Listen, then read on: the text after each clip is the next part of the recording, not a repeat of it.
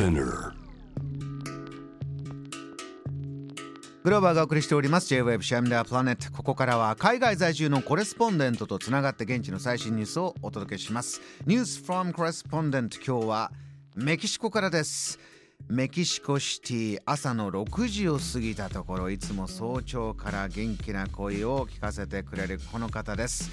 メキシコのカルチャー情報を発信するライターで現地でアジア食堂を開かれております。長谷美穂さん.おはようございます。おはようございます今日も早朝からありがとうございます。どうですか？こそどうもありがとうございます。メキシコシティの春はいかがですか？そうですね、暑いですね、もうすでに。あ夏のように。そうなんだ。ギラギラのえ。お日様が、そうですね、雨もまだあんまり、はい、あの降ってないっていうか、雨季ではないので、うん。あのかなりもう日差しが日中は強くて大変ですよ。あのーそこにちょっと関連するニュースかもしれませんけども長屋さん、はい。このサマータイムが始まったんだけどというこれが今話題なんですって？そうですね、あの4月の3日から先週の日曜から切り替わったんですけれども、サマータイムに。はい。で、まあ、1時間ずれるだけでも、みんな体を合わせるのがなかなか大変なんですけれども、隣の国のアメリカがサマータイムの高級化、つまり夏時間と冬時間の切り替えをなくすことを検討しているようなんで、え。でそれでメキシコの大統領のアンドレス・マヌエル・ロペス・オブラドールが、えーサマータイムが果たして有意義かどうかエネルギー効率や経済効果などを調査した上で、えー廃止するかもしれないみたいな発言をしたんですねえ。うんうんだからまあ、なくなってもらった方が私は嬉しいんですけれども はっきり言って。これ長屋さん以前もこの大統領に関してねいろいろな、ええ。まあ、賛否もある方なんだというのはありましたけれども結構やはりこうやってすぐ、あの反応してパンと、えー記者会見でコメントしたりサマータイムにしに対してもあってこれに関しては賛否だと賛成のが多いんですか？そうですね、これはそうなんですけど、あのまだちょっと、えーはっきりなくなるかどうかっていうのも、えーまあ、具体的な案ではないので、うん。ちょっとまあ微妙微妙な話なんですけれども、でも結構思いつきでいろいろすぐに言うタイプなんで、あー。これもどうなるかなっていう感じですね。他にもこの大統領に関連したこういったニュースというのはいろいろ出てるんですか？はい、ちょっと面白かったのというとあれなんですけれども、はい。えーなんか前の政権で使われていた豪華ジャンボジェットの大統領専用の飛行機がありまして、うん。それを、えー大統領が選挙の公約で高級飛行機を売って、えー国の利益にするとうん。していたんですけれども結局誰も評判にかけても誰も買っていなくてですね。あれ？それで買い手がつかなかったので、えーオルメカ・マヤ・メシカという名前の軍が運営する会社に、えー引き渡すことになりましてこの会社というか軍がやってるんですけれども、ええ。ーメキシコ南部で現在建設中の貨物観光列車のトレンマヤや、えーあとメキシコシティ近隣の第2の国際空港として3月21日にオープンしたばかりのフェリーペ・アンヘルスっていう空港とかなんですけれども、ええ。ーそれをその他にも現在建設建設中の、えー空港などを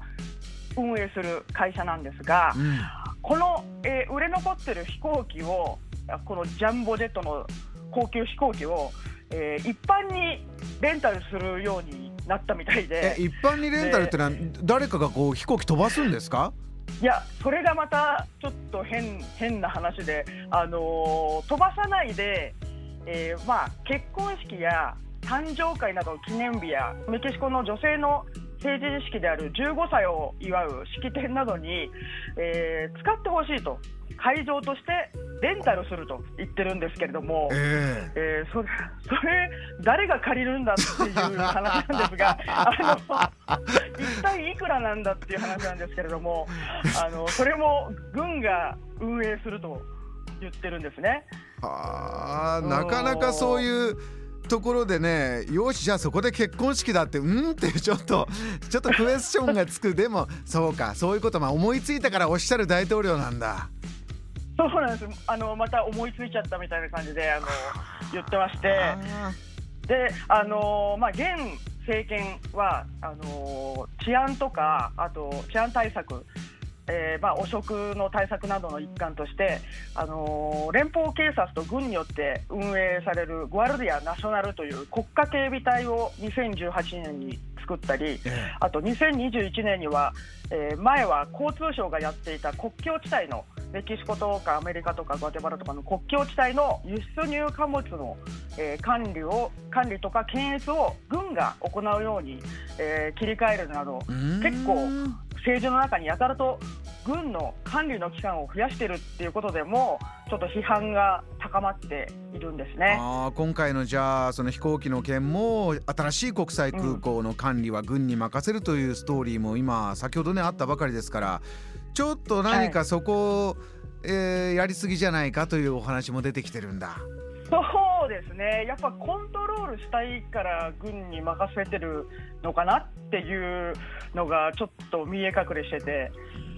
どうなんでしょうっていう話ですよね長さん、あのー、前回ご出演の時にこの大統領に関してこのまま続けていいのかどうかっていう国民投票をメキシコ史上初、あるんじゃないかありそうだそんなお話ありましたがこれどうですかその後は？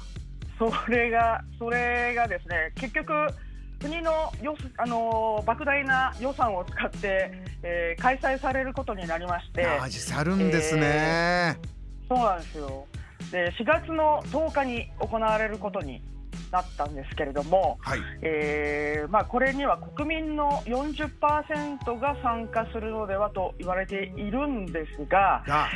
えー、4月の9日から、えー、17日ぐらいまで、えーまあ、結構1週間丸々の大型連休があのちょうどメキシコのカトリックの祝日のセマナサンタに合わせた連休が始まるんで、えー、バケーションに出る人がかなり多くなるんですね。うん、でそしたら誰も投票に行かないんじゃないかと思うんですけれども、うん、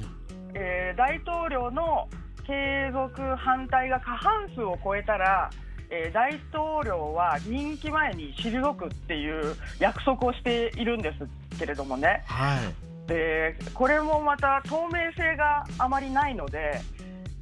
あのちょっと批判の声が上がっています。バケーションの時期を狙ったり何か蓋を開けたら、うん、いや信任されたよっていうことのためだけに莫大な予算を使うそんなことがあったらまた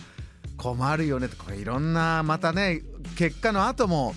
議論が出てきそうですよね、うん、またちょっと長さん、えー、またすみません。また早朝に連絡すると思うんですけれどもまたこれどうなったかというお話も現地からいただきたいと思います、えー、今日も最新ニュース、はい、えー、ありがとうございました。またお願いします。こちらこそどうもありがとうございました。いやこういったものをね長さんいつもおおらかに笑いながら伝えてくれるというここもメキシコを感じます。メキシコのコレスポンデント長谷美穂さんにお話を伺いました。JAM The Planet